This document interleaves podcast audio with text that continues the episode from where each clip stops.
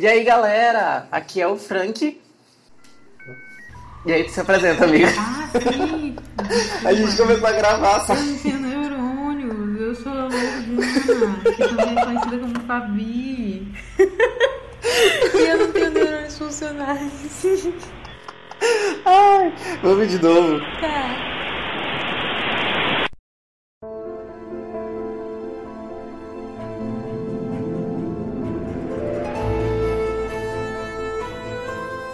E aí, galera, eu sou o Frank. E eu sou a Morgana. E esse é o primeiro episódio do nosso 144 Pod, o podcast de baixíssima qualidade. Não temos nenhum pixel. E hoje, no primeiro episódio, a gente vai começar falando de algo que eu e a nossa querida Morgana amamos muito, que é o quê? Hollow Knight.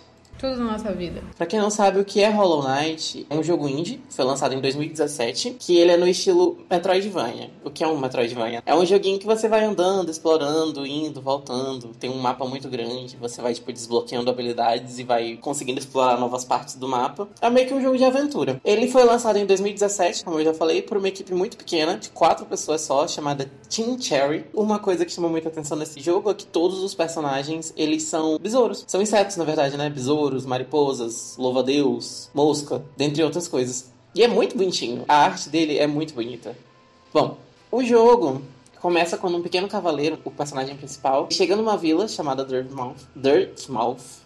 Nomes difíceis, né? É, porque é tudo em inglês, né? E a gente aqui, brasileiro, falar essas coisas é muito difícil. Knight já começa difícil pelo nome. Ele entra nessa vila, que é a entrada para um reino chamado Hollow Nest.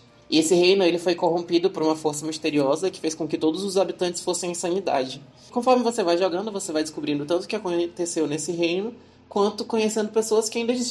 Pessoas. É, habitantes, né? Os besourinhos, os insetinhos que estão, estão vivos nesse reino. Então, amiga, para começar a nossa conversa, eu queria que você falasse como foi que você conheceu o Hollow Knight. Bom, é aquela questão. Eu conheci Hollow Knight de uma forma assim, bem aleatória. Tipo, meu irmão que me indicou, porque um cara do banco indicou pra ele. E aí eu joguei pela primeira vez na casa do meu irmão, no PS4 dele. E foi aquela coisinha assim, bem. Ah, joguei só pra olhar. E a primeira impressão que eu tive foi que era um joguinho muito fofo, super simples. E eu fiquei muito com aquela coisa na cabeça de que era o joguinho do besouro que cantava. Depois eu voltei pra minha casa, né? Porque assim, meu irmão mora no interior e, enfim, cidades diferentes. Voltei pra casa e depois eu visitei meu irmão de novo. Quando eu visitei meu irmão de novo, eu. Ah!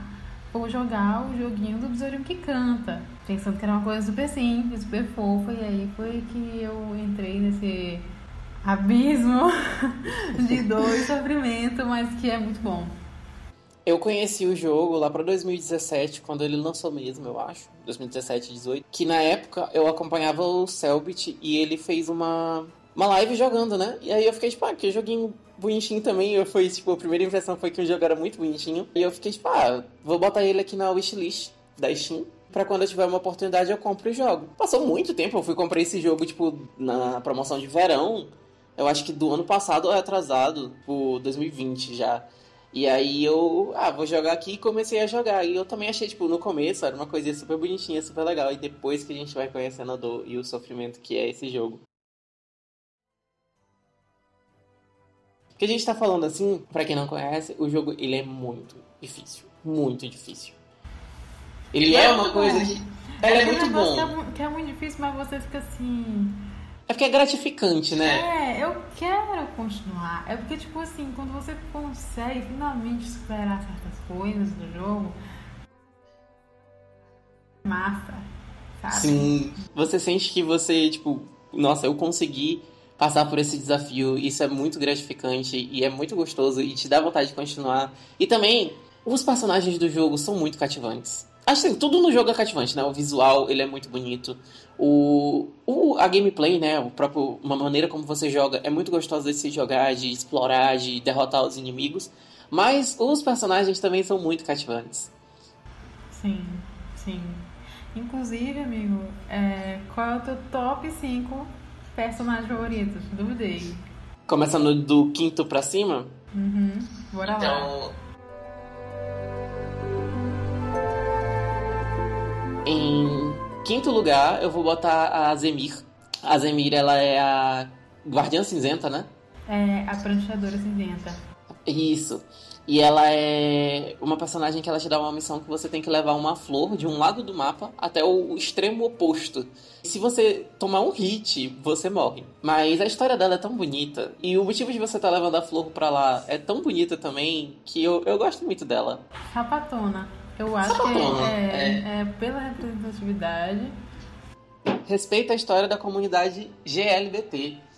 Eu acho que ela é como sapatona, ela tem que estar nessa lista. Ela é uma personagem muito. Apesar de tudo que ela sofreu, né? E quando você encontra ela, ela tá depressiva praticamente, mas. Eu gosto muito dela. Aqui respeito as sapatonas.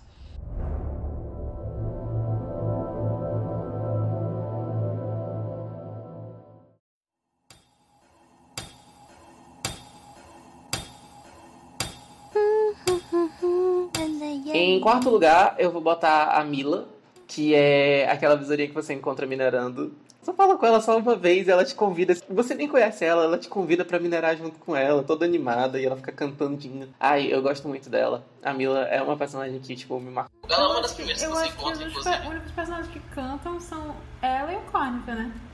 Sim. Isso me, me, marcou muito no começo, porque, tipo, como eu falei, eu fico com aquela impressão de, tipo, era do besourinho que canta. Porque como eu tive pouco tempo pra jogar pela primeira vez que eu joguei, eu só fui ali no primeiro mapa e aí eu vi esses dois besourinhos que cantavam, que era a Mila e o Corne. Eles ficaram muito marcados no meu coraçãozinho por conta disso. Que é uma coisa assim tão casual, é, um, é porque eles cantam tipo, hum, hum, hum, hum sabe? Tipo, é um, um, murmúrio, sabe? Uma música, é uma cantoria de murmúrio, que tu não, não tem letra. Ah, tem outro que canta também. Quem mais? O Sem Olhos. Ah, pelo amor de Deus, né? que é um, um pesadelo aquilo dali. Canção de Nina totalmente hum. cagada das ideias pra tu não dormir de noite. Pelo amor de Deus, eu fiz que nunca aconteceu. Mas a Mila, ela me marcou muito também. É uma das primeiras que você encontra no jogo e ela é muito fofa, eu gosto muito dela. Justice for Mila. Sim.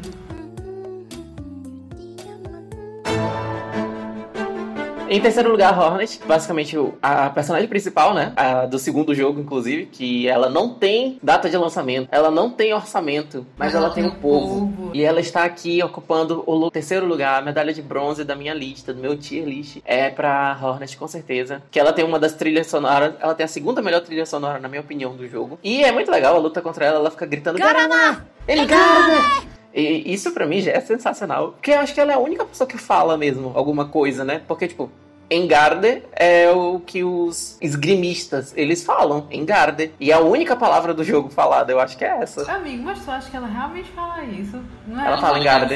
Ela realmente Ou pelo menos eu entendo. E ela fala nem O pessoal, o pessoal que da comunidade que fala inglês, eles falam que ela fala get good, só que é uma coisa que é inglês. Pra gente que fala português não faz muito sentido. Então, eu não sei, eu pra mim que ela fala palavras aleatórias, que só que a, a dicção da dubladora é uma dicção massa, e aí a gente fica entendendo coisas que não existem. É, ela é um minion, no caso. Ela é tipo o Minion, fala, ah, banana. Assim, Exato. Eu acho ela, é, pra mim, na minha cabeça, ela fala em Garde. As outras palavras que o Garamar eu não sei o que significa. Mas até que faz muito sentido, porque, por exemplo, ela luta com uma agulha. Então ela falar alguma coisa de esgrima, eu acho que faz sentido. É, eu acho que faz sentido, mas ao mesmo tempo eu acho que é a gente ficando. Eu, eles têm uma linguagemzinha própria. Eu não acho que, que eles iriam tirar isso só pra, só pra Hornet em específico falar uma palavra só. Eu acho. Não sei. Também não sei, mas na minha cabeça ela fala, e é a única personagem do jogo que fala, a luta contra ela é incrível. E não, ela. Pra mim, a luta contra a Hornet é aquele negócio que é um divisor de águas, se você vai continuar jogando ou não. Porque eu digo aquela luta do caminho verde, sabe? Sim, a primeira, a primeira luta, assim, tipo, pesada que você tem no jogo. Porque ela não é muito difícil na primeira vez.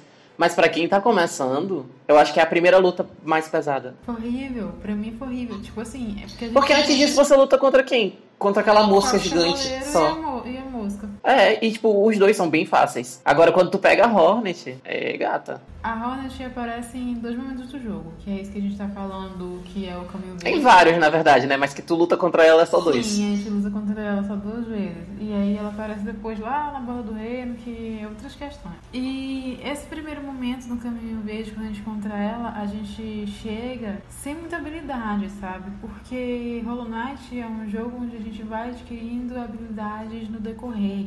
Habilidades que geralmente em outros jogos a gente já começa com elas. Por exemplo, Dash é uma habilidade que em jogos em geral já vem, tipo, esquiva, essas coisas assim já vem. Só que em Hollow Knight não, a gente tem a opção de pular, bater, se curar. E aí você Inclusive... chega na hora pela primeira vez, você chega podendo bater e, e caminhar para um lado pro outro e pular. E aí você tem que, é tipo, ficar bom nessas habilidades o suficiente para poder matar um chefe que é muito difícil. Eu acho. Sim. Eu acho que esse que é o desafio dela, sabe? Porque é quando você chega com ela, você não tem nada ainda. É. Porque pelo menos na segunda luta com ela, que ela tá muito mais difícil.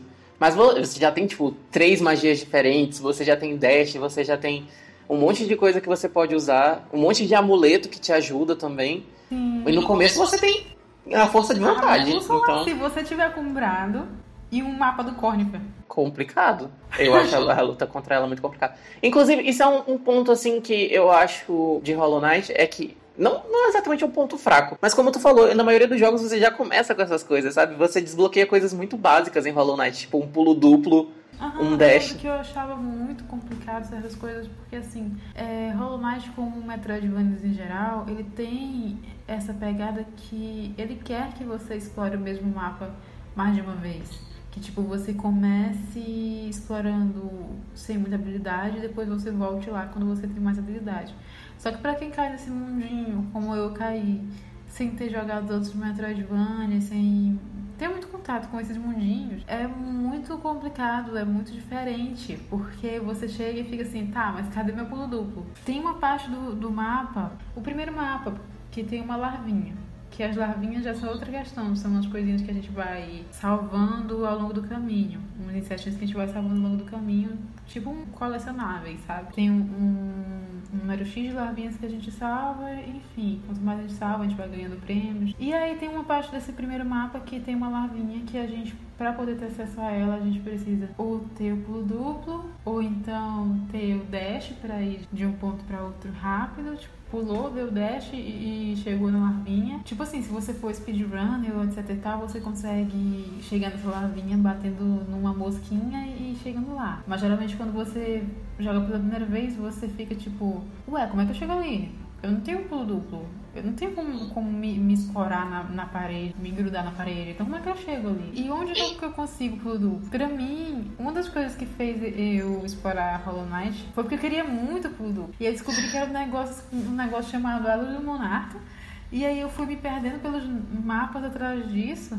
E, e o pulo duplo já é uma coisa muito avançada. Isso, e tipo, em, em jogos em geral, até em certos Metroidvanias mesmo, o pulo duplo é uma coisa que já vem. Eu já joguei outros Metroidvanias, principalmente Castlevania, eu acho que eu já joguei uns 3 ou 4 Castlevanias. Só que que inclusive é a origem do nome, né? Metroidvania vem de Metroid e Castlevania, uma mistura dos dois jogos que criaram esse estilo. Só que Castlevania, eles são muitos, muitas habilidades, sabe? Ele tem muita coisa para você desbloquear. Principalmente o que eu mais joguei foi o meu favorito, é o Water of Sorrow, que você tem tipo bota, asa, capa, você equipa como equipamento, aí você tem tipo três magias, uma que é passiva, uma que é ativa, uma que é secundária, e você vai desbloqueando muita coisa, você tem infinitas opções. E eu senti meio que um Apesar, tipo, você tem muitas opções em Hollow Knight também, mas pela questão dos amuletos. Mas elas não são opções que vão mudar drasticamente a tua gameplay. É uma coisa, tipo, você tem esse amuleto que você vai atacar um pouquinho mais longe. Você tem esse amuleto que você vai atacar mais rápido. Hum. Você tem esse amuleto que vai sair uma mosca de você e atacar o inimigo. Acho que o Hollow Knight tem alguns amuletos que é assim. Eu é, acho que, esse, é, eu acho esse que das moscas eu acho é que, que, que sai mais pra frente, mas enfim, é, já, já falo logo. Inclusive. É, a gente saiu totalmente do tema que a gente parou no, no, meu top 3, né? Que é a Hornet voltando. Depois a gente discute um pouco mais sobre isso.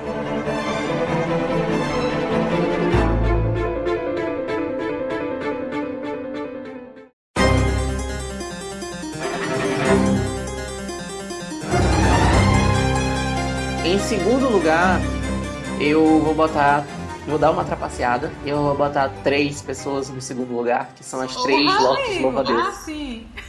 É porque eu tô contabilizando elas como uma só. As é, três, as três irmãs. Elas são um chefe só, né? Então tudo É, elas são só um chefe. Você luta contra as três ao mesmo tempo. Mas as três vão pro meu segundo lugar. Porque é incrível. Quando eu cheguei assim no Lorde Louva Deus, que eu vi que eu ia ter que enfrentar as três. E é uma luta difícil. É uma luta assim. Você entende como ela funciona, mas nem, ó, nem entendendo, ela deixa de ser difícil. Ela é uma luta meio complicada ainda. Mas depois que você entende, você pega a manha, você consegue passar tranquilo. Mas é muito boa a luta contra elas. Eu cheguei e olhei assim, elas, as três, elas sentadas no trono, aí vai levantando uma de cada vez para te enfrentar, aí depois te enfrenta duas ao mesmo tempo. E quando você vai pro Panteão dos Deuses, você enfrenta as três ao mesmo tempo. Pra mim, uma coisa que eu gosto muito das lojas de louva-a-Deus é que elas são muito elegantes. O jeito que elas lutam contra a gente é elegante. Quando elas terminam, tipo, quando a gente vence elas, é elegante, porque é aquele tipo de chefe que, tipo, você não. Eu não sei se é um spoiler, mas tipo, você não mata, elas continuam vivas depois que você. É, ela, você derrota elas, elas percebem, ah, tipo, beleza, fui derrotada e elas recuam. É, eu percebo que você é digno, então tudo bem.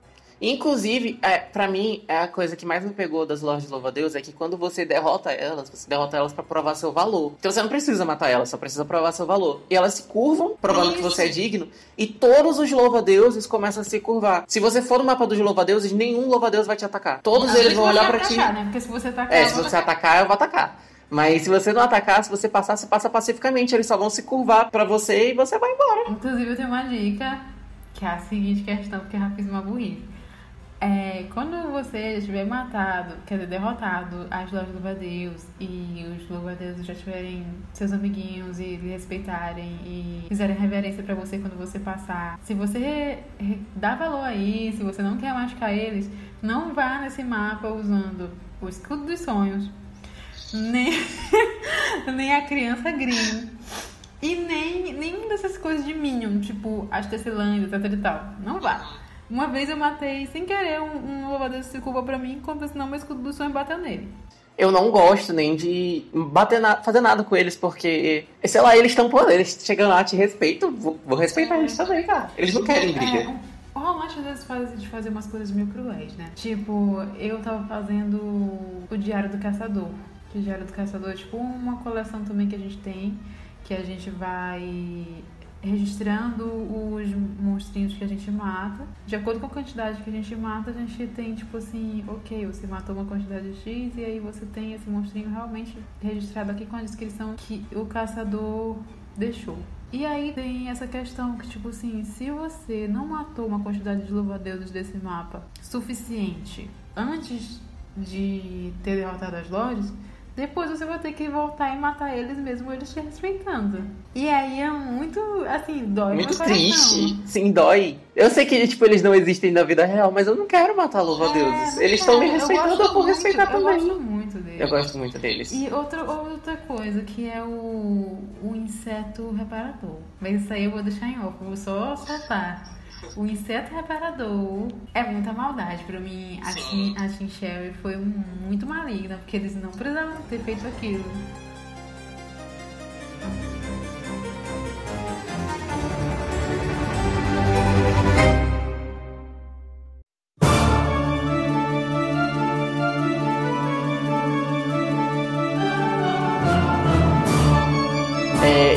Último, em primeiro lugar, eu acho que é óbvio, porque é claramente o Green, que é da DLC. É o meu Mario. Como é que é o nome da DLC do Green? A Trupe Green, não? A Trupe Green.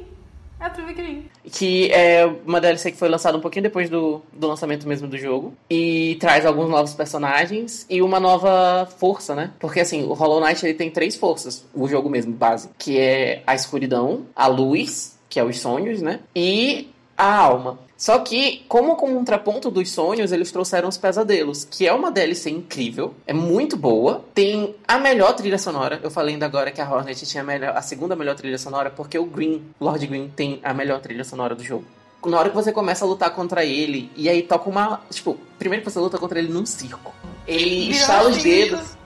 Você, ele estrala os dedos, a plateia aparece, começa a tocar uma ópera e vocês começam a... Não é uma luta, aquilo é um show. Ele é muito performático enquanto ele, ele luta. quando ele estrala os dedos, ele me tem nas mãos dele. É Nossa, é ele, ele. Como é que é um besouro, que é literalmente só um palito, ele tem uma energia de homem gostoso tão forte. Ai, meu Deus do céu, se você. Atenção, para o aviso. Se você parece com alguém, a minha DM está aberta, de zap sensacional. Eu acho ele, assim, para mim é o melhor personagem desse jogo. Ele é o mais incrível. A luta contra ele é incrível. A luta contra ele no modo pesadelo é, um, é literalmente um pesadelo.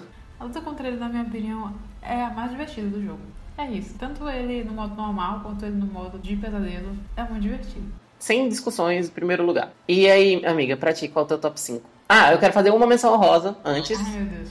Fala. Que é uma personagem assim, ela botaria num sexto lugar, que é a Clove que é a besourinho que luta contigo contra o Lorde Traidor, ela fica te acompanhando por vários mapas do jogo, né? E aí, quando chegando na luta do Lorde Traidor, ela luta junto contigo. Eu quero deixar essa menção honrosa pra ela. Ela é uma personagem que eu tenho uma afeição por ela. Eu acho isso muito legal, porque, tipo assim, em Hollow Knight tem alguns personagens que eles ficam fixos nos lugares, né? Mas ainda tem esses personagens que se locomovem, sabe? E, e a gente. Tipo o cogumelo. É, Cogumelo é outra coisa, né?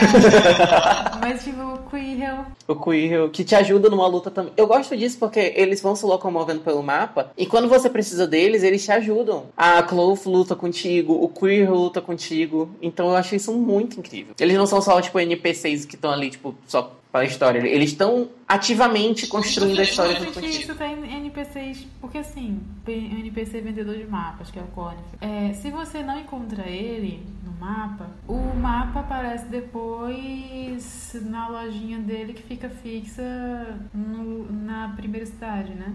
A Dirt, Dirtmouth. Isso. Não tô falando. Como é o nome da esposa dele mesmo? A Zelda. É, que acontece? Tem essa questão. Então, tipo, você tem aquele lugarzinho fixo para você comprar os mapas, que é uma coisa de jogabilidade mesmo, para você não ficar sem os mapas de jeito nenhum, caso você não encontre o Conifer. Mas é muito legal o fato de que o cara que vende mapas locomove pelos mapas de certo modo, sabe? Você encontra eles. É uma coisa muito mágica você ouvir o, a cantoria do Conifer quando você tá muito perdido. Sim. Você chega no mapa, eu acho que é uma coisa que todo jogador de Hallmark já sentiu. Você ficar muito perdido no mapa e de repente você escuta o Conifer cantando, você fica, meu Deus, oh, mas pelo amor de Deus, me salve! Pegue todo o meu dinheiro e desse mapa agora! E aí, é, nossa, ele é, ele é um personagem muito legal também, o Cornfey. A música dele é muito legal, que realmente quando você tá perdido, você chega no mapa, você ouve ele cantando, e aí, cara, design de som, né? A música ela começa tipo bem devagarzinho, conforme você vai se aproximando dele, a música aumenta. Isso daí para mim é um detalhe bobo, é um detalhe bobo, mas é um detalhe que faz toda a diferença. Sim, sim. E amiga, qual é o teu top 5? Lança aí na roda. Make him know.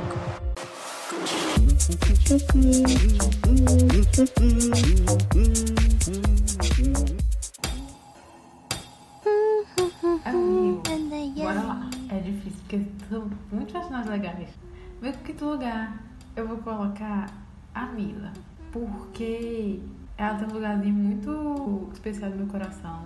Porque, como eu falei, no começo eu tinha muito essa questão de que Hollow Knight era o jogo do Besouro Encantou. Assim, doeu muito no meu coração o que aconteceu com ela. Porque eu fui pega de surpresa com isso, sabe?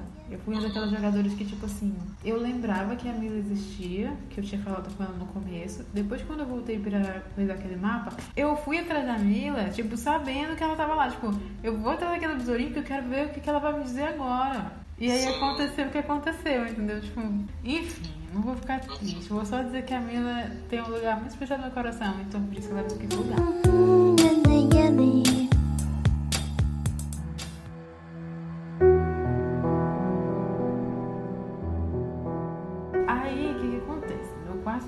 Eu vou colocar a Zelda. É, eu gosto muito que quando a gente consegue ouvir os pensamentos dela com o Ferrão dos Sonhos, que o Ferrão dos Sonhos, no caso, é um. Eu não sei se, se, a gente chama de arma, uma habilidade. É, é, é, meio que uma arma que você desbloqueia durante o jogo, que ela não dá dano nenhum nos inimigos, mas ela permite que você ouça o pensamento deles. E também quando você atinge inimigos, não, inimigos que não são NPC com permissões, você ganha alma. Eu uhum. acho que é uma uhum. coisa muito legal, que é muito útil em certos momentos e que eu vejo que muitos jogadores não usam. Mas, gente, explora isso daí, porque às vezes você consegue ficar com vida infinita através disso aí. É... A Zelda é aquela coisa. Quando a gente atinge ela com permissões e consegue ouvir os pensamentos dela, você vê que ela tem um background muito legal, sabe? Não vou lançar spoiler sobre isso. Mas ela tem um episódio legal. E é legal porque, tipo, ela fica ali parada e você sente que ela fica chateada por isso, sabe? Porque o marido dela é um explorador e a coitada sempre tem que cuidar da loja e ele nunca para em casa. Aham, uhum, e tipo, quando você chega, ela dá aquele suspiro assim. Papo nada. Eu me sinto contemplada porque acho que toda vez que eu fui comprar alguma coisa com a Zelda, assim, eu tava cansada. E ela chegava e fazia. E eu falava, amiga, eu te entendo. É, é isso aí. É isso aí. Então, eu... E, é, e o tédio que ela. Ah, eu, eu fico imaginando, porque também, coitada, Dirtmouth é uma vila que tem o quê? Quatro pessoas. Uma vila muito sozinha. E aí, tipo, ela tem um marido, e o marido dela larga ela lá. É sobre, né? É sobre isso. E tá tudo bem. Uhum. Então, por isso que ela é o meu quarto lugar. E também porque ela é uma bonitona. Eu acho ela muito bonita. Pode ver se deu muito bem. No terceiro lugar, pra mim, tipo assim, eu vou também roubar um pouco e dizer que o Corey também tá no meu quarto lugar junto com a Zelda, só porque ele é casado com ela. Entrou por cota de marido. No meu terceiro lugar, deixa eu ver. É, é porque eu não, eu não, não lembro o nome dos mestres do ferrão de cor. O Ferreiro? Não, Ferreiro não. Um dos mestres do ferrão. Porque, tipo, tem o Oro Mato. É aquele que a gente encontra lá nos penhascos dos Vantes. Que é o pintor? Não, o pi- o pintor é no Caminho Verde. Mas o que a gente É encontra o- nos penhascos dos Vantes... É o. Ah, é que- ele que tem um irmão, né? Amigo, eles são irmãos, os mestres do ferrão. Não, mas tipo, tem o. Que inclusive no Coliseu dos Sonhos. O Panteão dos Sonhos. Ah, sim. O Panteão dos Deuses. Isso. eles lutam... Eles lutam juntos. Aham. É o Mato, que fica no Penhascos Uivantes. Sim, pois é, o Mato, o mestre do ferrão, Mato. Eu acho ele muito fofinho, o jeito que ele recebe a gente lá é muito legal. Que tipo assim, cada um dos mestres do ferrão recebe a gente de um jeito. O ouro, ele recebe a gente todo chato. Tipo, me paga e aí você deixa da sua habilidade. O outro lá, que é o pintorzinho artista, ele chega assim, você quer me aprender? Porque eu acho que é muito mais legal ser artista. Você não quer ser artista conceitual? Coitado, não quer mais saber, não quero mais saber de luta, eu quero só fazer minha arte na praia. E o Mato ele chega e fala assim: Meu Deus, você chegou nos penhascos do Ivantes, você é o cara. Eu vou ensinar isso aqui porque você já provou que você é alguma coisa. E tipo, quando você volta pra conversar com ele, ele te trata muito bem. Ele fala assim: Você pode meditar aqui comigo, sentadinho, você pode ficar ali, sentado, descansar. E, e isso pra mim. Várias vezes foi como um abraço. Tipo, porque às vezes os personagens são muito hostis com a gente. E, e- e aí é muito bom ver um personagem que ele trata legalzinho, assim, como ele trata a gente. Mim, ele é meu pai. E é isso, por isso que ele tá em terceiro lugar. Em segundo lugar, sabe uma coisa engraçada que eu notei agora, abrindo parênteses? A gente faz top 5 das coisas, a gente quase nunca coloca o cavaleirinho no. no... É porque, pra mim, o cavaleirinho sou eu, né? Então. É, mas tipo assim, ele é muito fofo. Então, assim, tô abrindo parênteses só pra dizer que o cavaleirinho é muito fofo. E que eu colocaria ele no meu top se, se não fosse eu.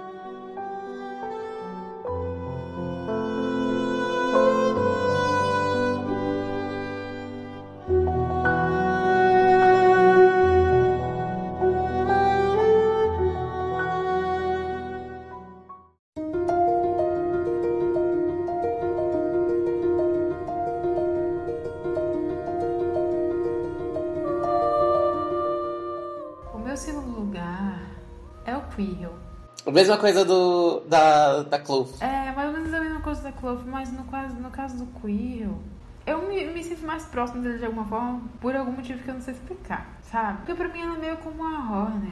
Sim, ele é um guerreiro também. É, ele é uma Hornet que não bate na gente. Exato. Então- E eu gosto também dos lugares que tu encontra ele, tipo, na beira do rio, olhando. Às vezes tu encontra ele numa, numa fonte termal. E tipo, às vezes ele te dá umas, umas informações sobre os mapas que ele fica até assim, como é que eu me lembro disso e tal. E também é legal quando você vai procurar, a história dele é interessante. Ele é um personagem muito interessante, sabe? Ele é um personagem que no começo é o primeiro que tu vê assim como um igual. Ele parece um samurai, né? É, Tipo, a máscara aqui, a espada aqui embainhada. É muito legal e ele fica e ele te trata como tipo, ah, você, eu, eu sinto que você é muito forte apesar de ser pequenininho. Ele não te subestima, sabe? E ele também não, não é chato com você.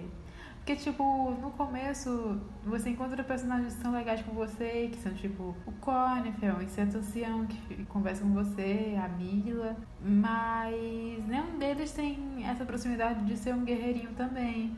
E pra mim, é, eu senti essa proximidade com o Quirrell, tipo, tipo assim, brother, estamos aí, Irmãos de aventura. exploradores. Então, tipo, ele tem um objetivo diferente do Cornifer, sabe? Porque o Cornifer é outro personagem que você encontra pelos mapas, todos em geral. Como o Quirrell, você encontra ele na maioria dos mapas também, só que o Quirrell ele tá explorando como você. Tanto que ele não vende mapas. Sim, o Cornif, ele tá. Ele é um explorador, mas ele é um explorador mais estudioso, né? Que é pra só vender os mapas. É, eu fui lá, tipo, tem um, um, uma, um diálogo dele quando a gente encontra ele lá na Estação da Rainha, que ele fala, tipo, que ali é um lugar bom pra descansar dos insetos lá que são hostis, sabe? E aí dá pra ver que ele tá mais ou menos no mesmo perrengue da gente. Passando pelas mesmas coisas. E, e por isso ele tá no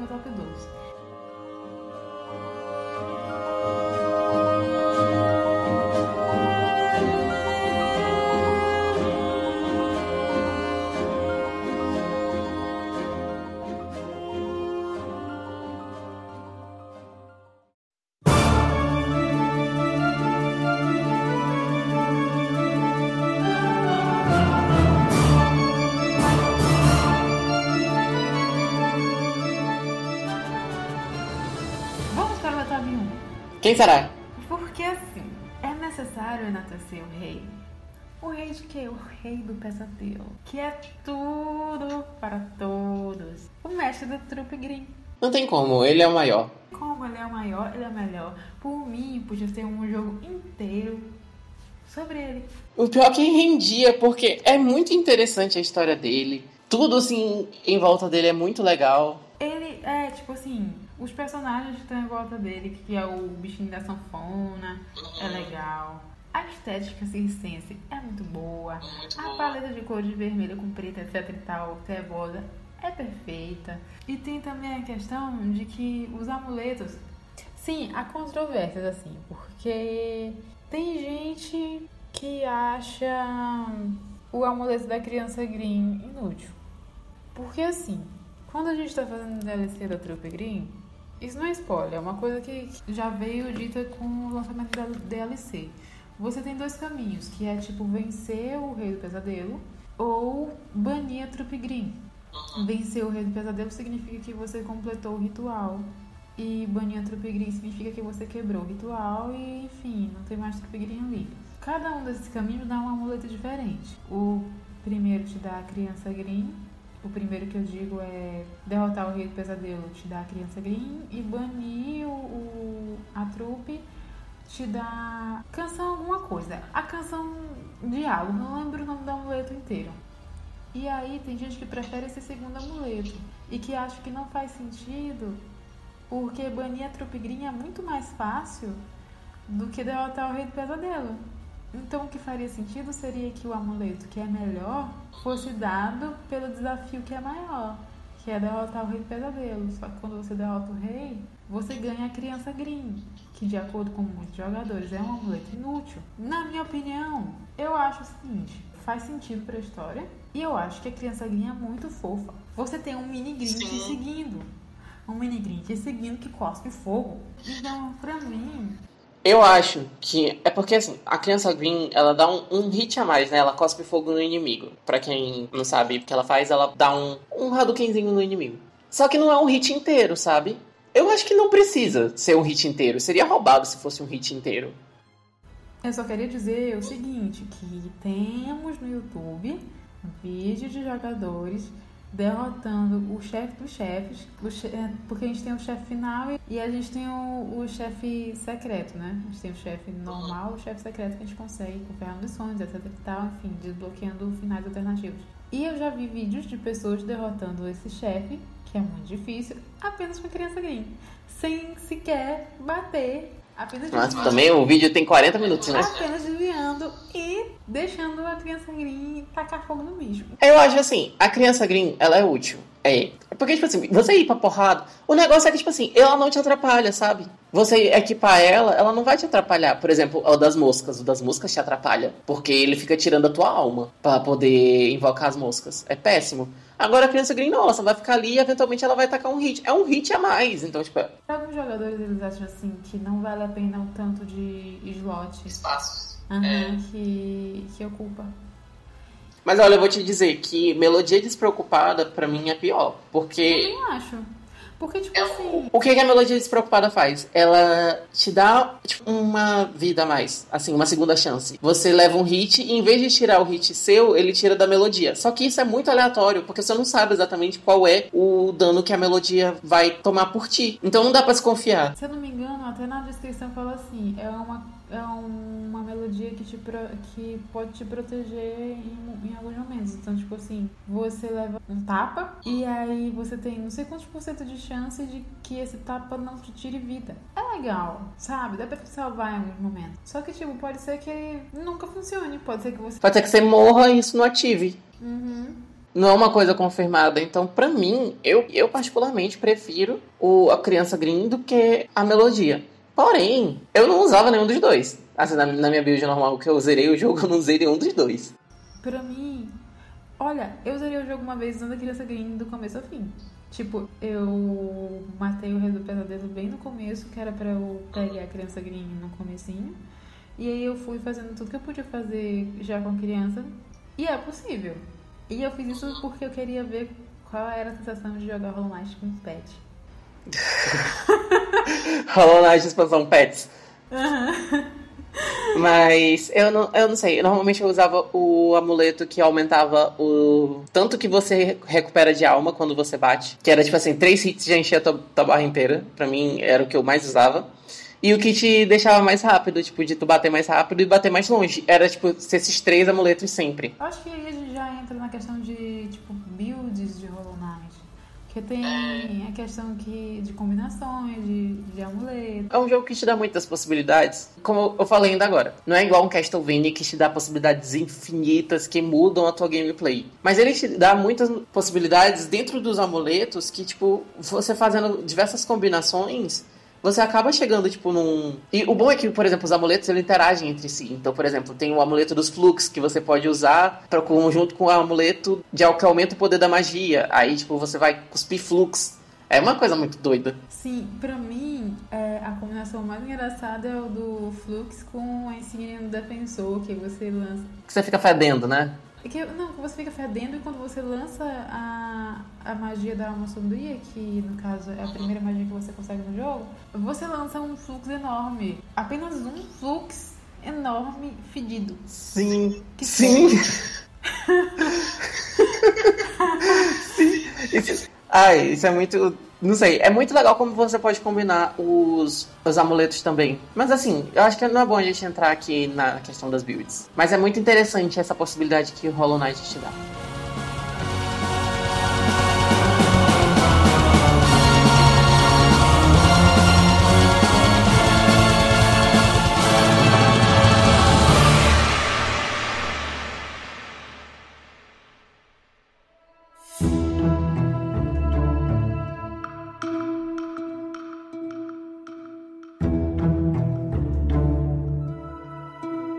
E amiga, se a gente falou dos nossos personagens preferidos, por que a gente não fala dos que a gente menos gosta?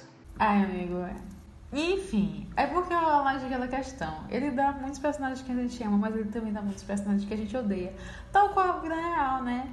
Quem não gosta de uma fofoca? Então vamos falar mal agora. Pra mim, eu acho que o top 5 personagens que eu não gosto é mais difícil ainda do que o personagem que eu gosto. Porque eu já passei muita raiva nesse jogo.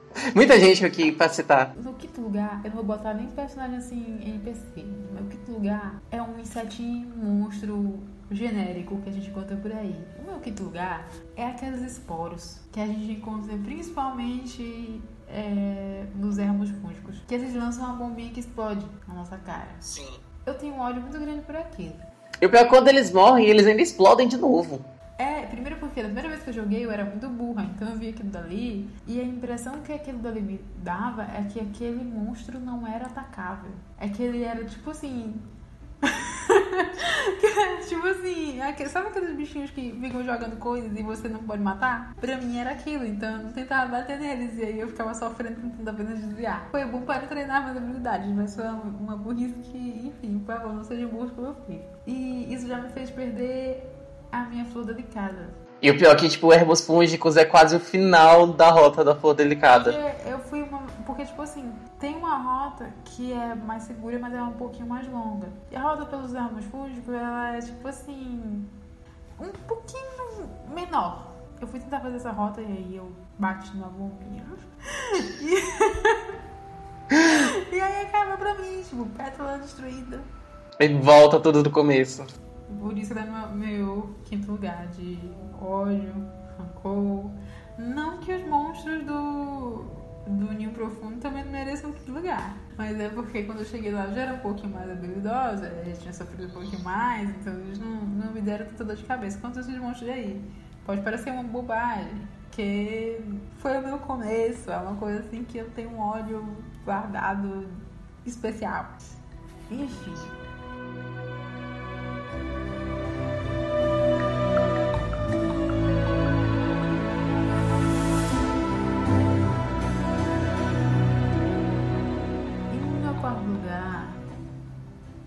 Quarto lugar, come pernas. Quem é esse? Eu não lembro dele, calma. Come Pernas é um.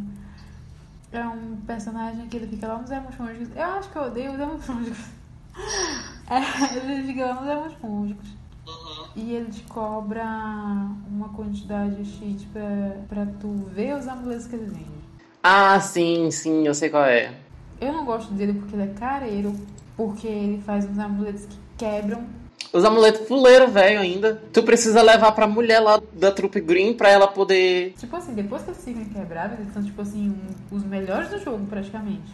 Pra eles serem quebráveis, você tem que pagar uma quantidade enorme. Absurda. Eu acho que é o que tu gasta mais a moeda do jogo, né? É, o gel, você gasta mais dele. Onde você mais gasta é pra poder tornar esses amuletos inquebráveis. E são os únicos que são quebráveis. E você tem que gastar uma fortuna pra deixar eles inquebráveis. Sim, e eu, isso me dá raiva do Come Pernas. Mas na minha cabeça, por que ele não fez no começo? Pra mim ele fez isso pra que, for, pra que quebrasse e a gente precisasse ficar voltando nele pra poder reparar. Porque, tipo, enquanto eles estão que, eles estão quebráveis, a gente pode voltar no Come Pernas por uma quantia X e ele, ele conserta pra gente. É a obsolescência programada. O cara é o maior capitalista do jogo. Sim, e por isso que o Come Pernas está no meu quarto lugar. Primeiramente que ele é a única loja que você tem que pagar pra ver os produtos. Começando por aí. E tem, tipo assim, os cadáveres ao redor dele, que pra mim foi ele que matou. Eu acho, eu acho ele antipático, eu acho ele chato, eu acho ele feio.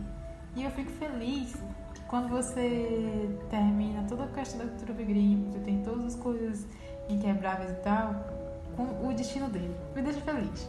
Não vou dar spoiler, mas me deixa feliz.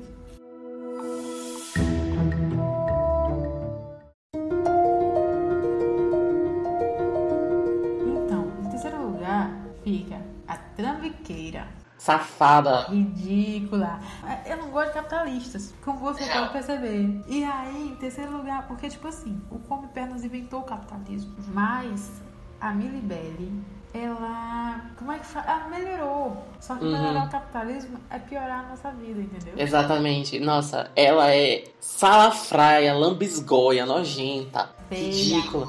No- o ódio que eu tive quando ela faz o que. Não vamos dar spoiler, mas tem um determinado momento que ela te passa a perna. Bicho, você confia nela pra ela fazer aquilo Sim, é contigo. porque, tipo assim, é, o serviço de banco é um serviço que existe nos jogos, em certos jogos. E faz sentido ela tá ali. Porque quando você morre, você perde tudo que você tem. Então faz sentido você querer guardar. Ah, e aí faz sentido que. Porque quando você chega lá nela, é um, geralmente é um momento que você já tem hum, pelo menos a primeira habilidade, que é de esquiva, no caso dash e tal. E aí você pensa, ah, esse NPC tá aqui porque agora que eu tenho essa nova habilidade, eu posso ter acesso a ela e ter acesso a um banco. Faz sentido. E aí você chega e pensa, é isso aí. E ela tem todo um, um design de fofinha, de senhora. De senhora, uma senhora idosa. Eu olho pra ela e vejo uma senhora idosa, fofa, que só quer o seu bem. Defesa, e aí ela fica no, num mapazinho que é fofo, aquele lugarzinho que ela fica. A maior decepção. Pra mim, só não é pior porque você tem a opção de descer ela no cacete, que é uma lavagem de alma. Que aquela não tem o respeito a idosos. Bato em idosos sim. Mas ela merece. Status do idoso, nesse... Exatamente. Nesse caso, eu sou contra o estatuto do idoso. Aquela mulher, ela mereceu levar as porradas que ela leva. Sim,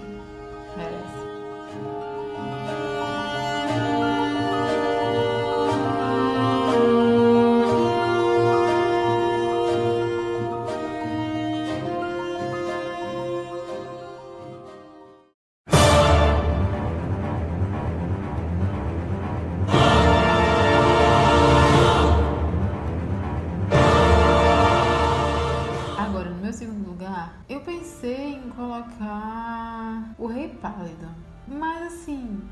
É porque eu não sei se eu posso. Eu posso dar spoiler e colocar a radiância? Pode. É. Meu segundo lugar é a radiância. Aí eu vou discordar contigo. Não, é porque assim, calma aí. Daí, nesse daí é o teu ranking, eu estou discordando do seu ranking. É, por- é porque eu fico, eu fico entre colocar o Rei Pálido e a Radiância. Porque eu sei que o Rei Pálido, na minha opinião, o Rei Pálido é o errado da história inteira. Também, na minha, o rei pálido que é o vilão. Vamos começar por aí. Mas a Radiância tá no segundo lugar por uma questão muito pessoal de ela ter me dado trabalho. Foi porque muita gente fala assim que o chefe mais, mais difícil do jogo é o Rei do Pesadelo. Tem gente que acha mais difícil o Rei do Pesadelo. Pra mim, isso não faz sentido. Pra mim, a radiância absoluta é ridícula. Aquilo dali não. Hum. Aquilo dali é desumano. Aquilo mesmo da Juliette, desumano. Ah, ah, rapidão, a radiância absoluta é a do Panteão ou é a normal? Sim, é do Panteão. A do Panteão. Nossa, ali eu nem tentei. Cheguei na radiância, disse fica com Deus. Beijo. Vamos pro próximo jogo. Acabou aqui. A radiância normal já não é, já não é uma coisa de questão que a, a do Panteão, ela vem sangue dos olhos, sabe? É muito. É tipo assim, a diferença do Green pro Mestre do Green. Ela é muito mais rápida, ela. Tipo, é isso, ela é mais rápida e, e ela usa um, um negócio, um- as coisas uma atrás da outra assim, e você não sabe o que tá acontecendo, é muita coisa acontecendo na tela. Porque Hollow Knight, ele não chega a ter uns chefes que são bagunçados, tipo Cuphead. Eu não falo bagunçados no sentido de. de, tipo, ser mal feito. Eu falo bagunçado no sentido de que tem muita coisa na tua tela e tu fica confuso. Que em Cuphead isso acontece. Hollow Knight não chega a esse nível. Mas a Radiância tem essa questão de que são coisas acontecendo muito rápido. É muito difícil pegar o padrão dela, porque E ela muda, ela tem muitas formas. É umas quatro, cinco formas. E ainda é uma coisa meio tipo. Você tem que lutar contra ela, ainda é meio de plataforma, porque ela fica botando lança no chão, Você fica ser- botando. você- pra você vencer a radiância absoluta, você tem que ser bom em tudo no jogo.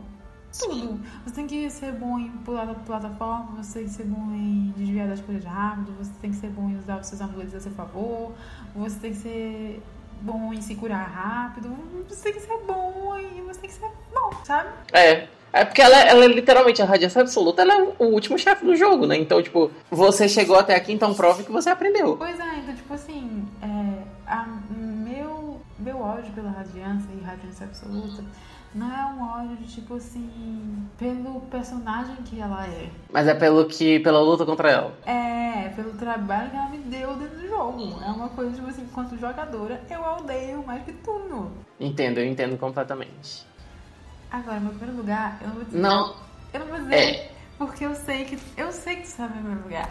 é, eu sei que o nosso primeiro lugar é igual. Então, vou falar o meu top 5 agora, que é pra gente falar do primeiro lugar juntos.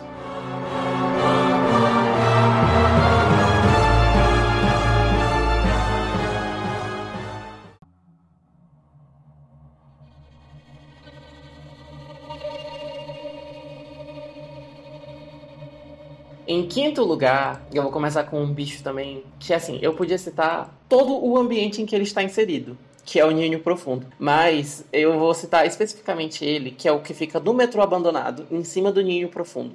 Que é aquele negócio, aquele inseto nojento que fica cuspindo outros insetos.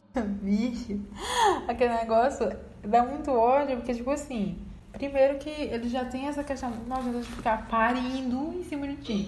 E segundo, quando ele termina de parir em cima de ti, ele vem, Ele vem com tudo pra cima de ti. E se fosse pelo menos. O que é chato dele é que ele já tem uma vida grande pra um NPCzinho normal. Ele voa, então é difícil de ficar acertando ele. Tu tem que esperar um momento em que ele tá próximo de ti pra poder atacar ele. E ele fica desviando porque ele fica jogando os outros insetos em cima de ti. Então, a luta contra ele, tu tem que lutar contra vários outros insetos que ele fica parindo na tua cara. e quando ele se cansa de parir, ele vem com tudo pra cima de ti ainda. Dando um rasante assim, que pra deixar quieto, leva um pedaço da tua orelha. Eu acho ele podre. É um, um monstro, assim, muito chato de lutar quando eu tava explorando o metrô abandonado. Era muito, nossa, insuportável. Com certeza, pra mim, fica aqui o quinto lugar pra esse bicho que eu não lembro o nome, mas que é podre, podre. Paredeira.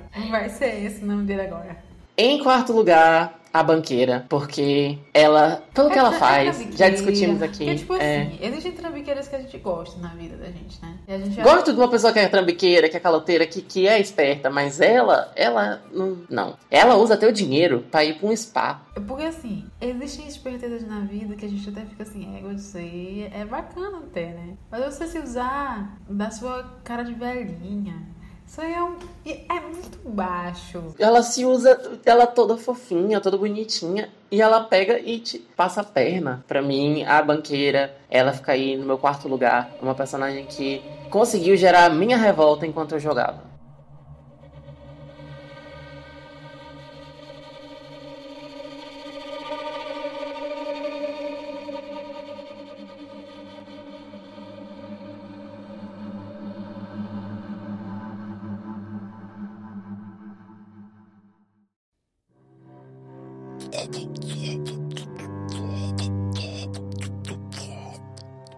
Em terceiro lugar, eu não vou dar, eu vou dar uma trapaceada de novo, que eu não vou dar especificamente pra um personagem, mas eu vou dar pra uma raça inteira, que é o que os Flux. Eu odeio todos eles. Não tem um que se salva ali pra mim. Os Flux deviam ser extintos. Todos eles são podres. Primeiro que tu já chega lá, eu não lembro qual o lugar que eles ficam. É É hidrovia. perto do lixão. É isso, a hidrovia. É o e aí, esgoto, né? é, já estão no esgoto. Por quê? Porque eles são um lixo.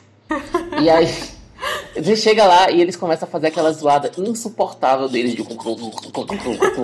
horrível. E aí você tem os fluxos normais, que são aqueles que ficam voando pra te atacar, que são chatinhos, mas ok. Você tem um que ele é, tipo, tamanho de uma pessoa, você mata ele, ele se joga no chão fingindo que tá morto, e ele se divide em dois pra te matar. E aí, a primeira vez eu levei um susto tão grande. Primeira vez que eu passei da hidrovia real, que os fluxos foram pra cima de mim. Bicho, que ódio dele, que ódio. E aí você vai andando mais um pouco, você chega no. naquele fluxo gordo. Ele é muito É chato de se horrível, matar. Porque ele vem correndo. Sim, ele vem é- correndo com tudo, fazendo uma zoada horrorosa pra cima de ti, e ainda te tira dois de vida. E não tem como tu bater nele direito, porque ele não, não para, não tem nada que pare ele. É, tipo assim, o melhor modo de matar ele, na minha opinião, é tipo tu lançar a magia de longe. Só que chega um momento que teu, tua alma acaba.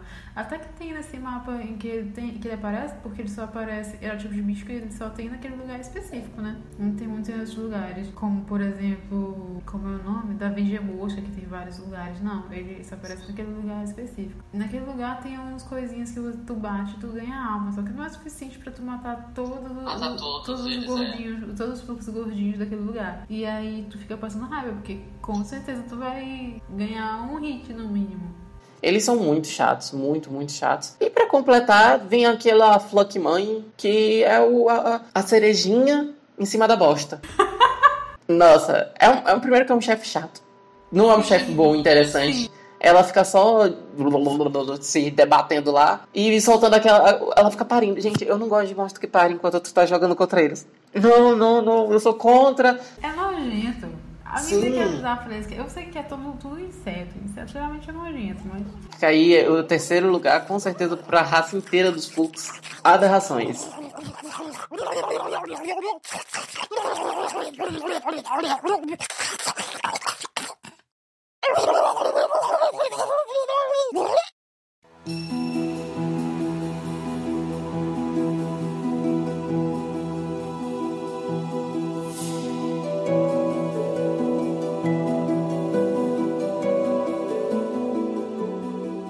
Segundo lugar, aí a gente vai, como eu botei no meu segundo lugar, dos mais amados, as Lordes louva Deus. Meu segundo lugar dos mais odiados está o traidor louva Deus. O Lorde traidor. Que primeiro, ele traiu as Lordes do. Como, como assim? Ele traiu as melhores personagens do jogo? Como é que ele conseguiu fazer isso? Segundo, que é a história da Zemir, que é uma outra personagem que a gente já citou aqui, né? Que ela tem uma história trágica. Só se aconteceu por causa dele, porque ele é um bosta. Ele foi em busca de poder. Largou as Lordes, as Lordes louva-a-Deus em busca de poder. Ele é muito mais fraco que elas. E mesmo com o poder que ele conseguiu, ele ainda continua sendo fraco. Ou seja, ele fez merda Ele é atrás um de fraco, merda. Ele é um fraco. Ele tem Ele cagou todo o rolê da rainha. A rainha, coitada, ficou toda cagada porque porque ele. Culpa dele. Nossa, gente, não, pra tinha, mim. não tinha nem porquê. Não tinha nem porquê. Pra mim, o Lorde Traidor, ele é ridículo. Eu odeio ele. Ele, é- não ele- suporto. ele- ele é fraco mesmo tendo ódio. As lojas de louva-a-Deus, elas não têm nada. Elas têm a força de vontade, a determinação, e mesmo assim elas são muito mais fortes do que ele, que foi atrás de poderzinho terceirizado pra poder tentar ser alguém na vida e mesmo assim ainda é um bosta. A loja de louva-a-Deus fica no meu segundo lugar porque ele é podre. Sim. Homofóbico. Falhou em tudo que se propôs a fazer. Essa é, É. a verdade. Exatamente. Um grande merda. E o pior é que, tipo assim, ele tira, ele tira da gente uma personagem que a gente gosta muito. Quem jogou sabe.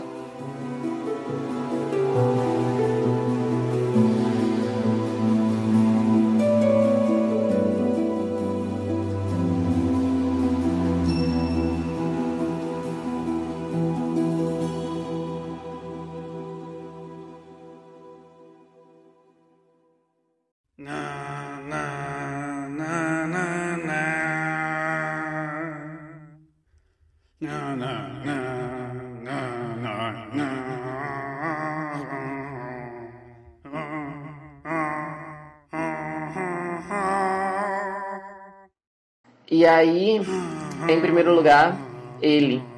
O mais temido de todos os brothers. O mais insuportável. Mas assim, tirando que a gente normalmente aqui falando assim, ah, isso- a gente não gosta disso por causa da história, não gosta disso por causa da gameplay. Esse cara, ele pega e reúne tudo de pior em uma pessoa só. A história dele é podre, ele é um personagem podre, e a luta contra ele é podre. Que é quem? Zolt. O Zolt, pra mim, é o pior personagem desse jogo. Ele é insuportável. Primeiro, que toda vez que tu encontra ele, ele tá morrendo. Toda vez tu tem que salvar ele. E ele tem um ego do tamanho da Hollow Knight inteira. Porque, Por tipo quê? assim, você tem um ego do tamanho do Hollow Knight inteiro e você ser alguma coisa, beleza. Agora ele tem um ego enorme e ele é um merda. Ele é muito ruim. Ele fica dizendo, não, eu vim aqui para me provar, eu vim aqui para provar que eu sou o maior guerreiro que já existiu. Primeira vez que tu encontra ele, ele tá sendo comido por um, um gafanhoto, eu acho. Uma vez. É um, uma- é um rei, é um rei de música. Segunda vez que tu encontra ele, ele tá sendo comido pelas aranhas. Terceira vez que tu encontra ele, ele tá preso no Coliseu. Assim, e aí ele isso, cho- isso, em, isso em questão de que tu salva. Porque, tipo assim, entre uma vez e outra, tu vai encontrando ele, às vezes, tipo, tu encontra ele na cidadezinha lá, depois tu encontra ele na cidade das lágrimas. Tu vai encontrando ele nas cidades às vezes, e toda vez que tu encontra ele, tu tenta ter uma conversa amigável, ele fica falando pra ti, Lava, ridículo, o que tu faz aqui? Estou aqui apenas descansando por aí nos meus próximas aventuras, porque eu sou Como monstro." se ele fosse o cara mais incrível do universo. Ele te humilha toda vez que ele tem oportunidade. E ele ainda rouba a tua namorada. Eu nunca vou perdoar isso. Ela era a minha menina. Eu, eu salvei ela. Ela escrevia fanfic sobre mim. Nossa, ela escrevia fanfic sobre a gente. E agora ela escreve fanfic sobre o Zolt.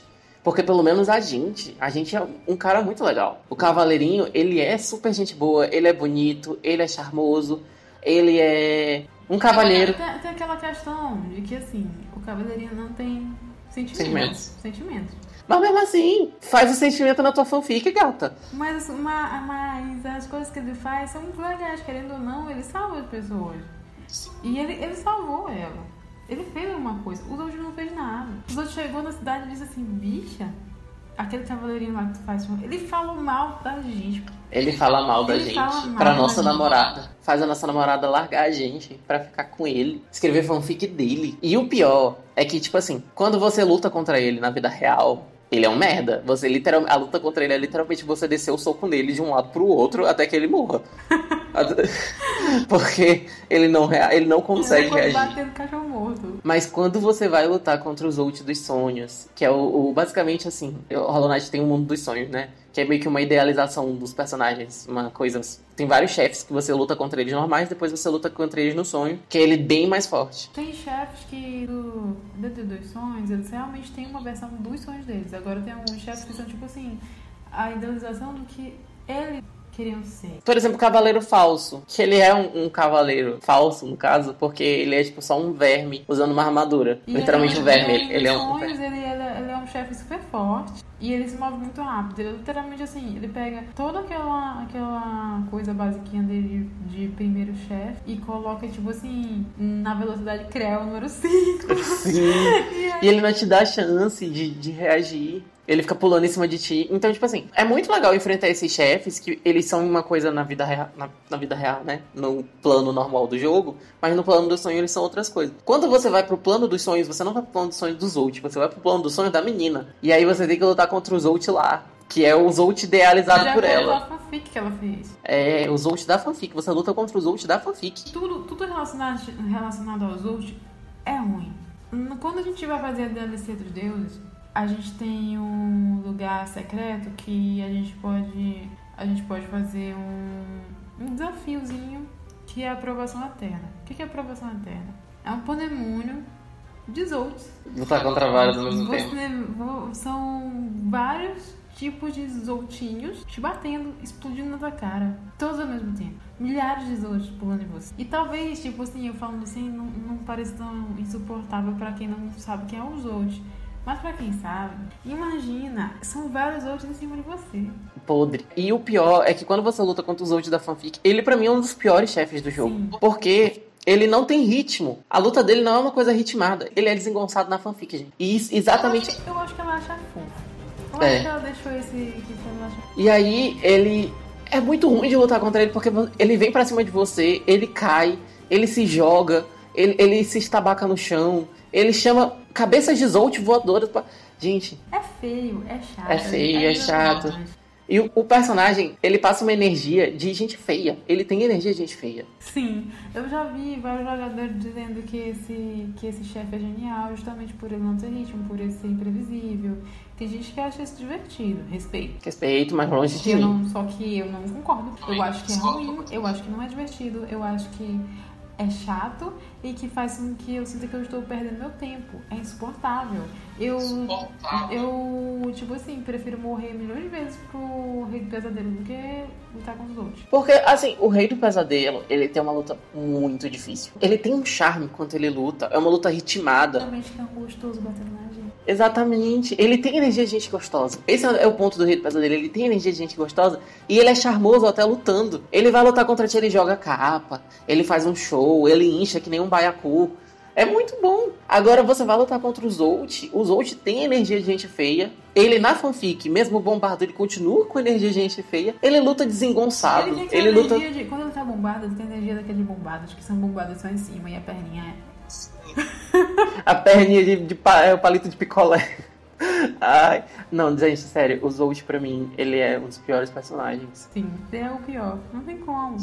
Não tem como. Eu acho muito ruim jogar contra ele. Hum, Eu queria muito que o jogo desse um, um, um caminho de a gente não precisar fazer os outros. É, é, é o caminho que você deixa ele morrer.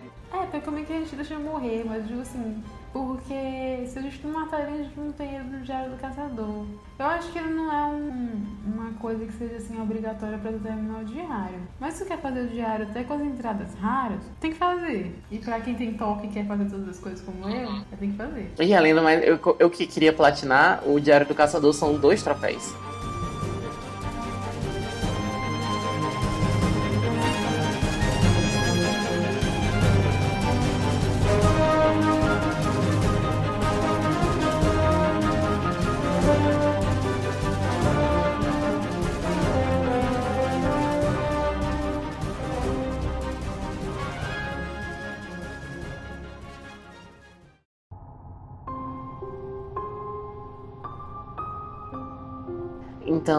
Acho que a gente pode ir encerrando por aqui. A gente já falou muito sobre Hollow Knight. A gente, como vocês podem perceber, a gente é muito fã desse jogo. Esse jogo, ele é muito bom. E ainda tem muita coisa que daria pra gente falar. Sim, Por ah, por exemplo, a história do jogo é uma coisa que rende muito, porque ela é uma história subjetiva. Ela não é uma história tipo que é contada pra você, é uma história que você tem que ir entendendo conforme vai passando os cenários.